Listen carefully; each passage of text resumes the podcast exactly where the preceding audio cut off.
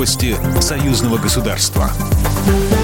Здравствуйте, в студии Екатерина Шевцова. Цензура на подвиг. Что стоит за ограничениями кинопоказа документального фильма «Ржев 500 дней в огне». В редакции «Комсомольской правды» прошла пресс-конференция с участием представителей Российского и Белорусского союза журналистов, режиссера и продюсера фильма Николая Ефимовича, председателя телерадиовещательной организации Союзного государства Владимира Мамонтова, генерального директора радиостанции «Говорит Москва» и сопредседателя сообщества «Друзья Сибры». Фильм «Ржев 500 дней в огне» телеканал «Белрос» до введения ограничений набирал по 20 тысяч просмотров в день. И именно тогда, когда его стали активно смотреть, YouTube ввел возрастной ценз 18+. Сейчас его могут посмотреть только те, кто старше, у кого есть свой аккаунт на видеохостинге. Режиссер фильма Роман Ганган о политике двойных стандартов. Вот именно эти кадры, они не уникальные, эти кадры есть и в других работах. О событиях под Ржевом снималось несколько фильмов за последние годы, но на этих фильмах нет никаких ограничений. Я не очень разбираюсь, как работает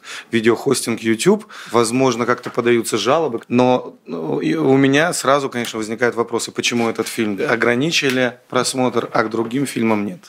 Сопредседатель сообщества «Друзья Сибры» Владимир Мамонтов предположил, что алгоритмы Ютуба работают в первую очередь по принципам политической цензуры. Как сделать так, чтобы фильм посмотрело большее количество зрителей? На этот вопрос ответил Андрей Кривошеев, председатель Белорусского союза журналистов мы будем показывать фильм «Ржев 500 дней в огне» в рамках открытых показов. Сейчас ведутся переговоры с крупнейшими белорусскими, а я надеюсь, и российскими федеральными, региональными телеканалами, чтобы показать этот фильм с их площадок, чтобы мы не зависели только от э, действительно иностранных, действительно цензурируемых платформ YouTube.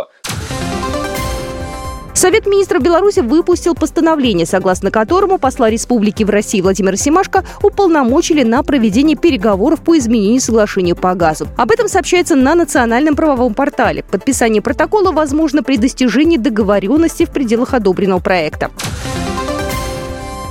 Курсы реабилитации для переболевших коронавирусом, которые предлагают белорусские санатории, доступны для всех жителей союзного государства. Об этом говорили в посольстве Беларуси в России на презентации, состоявшейся в рамках международной туристической выставки МИД-2021.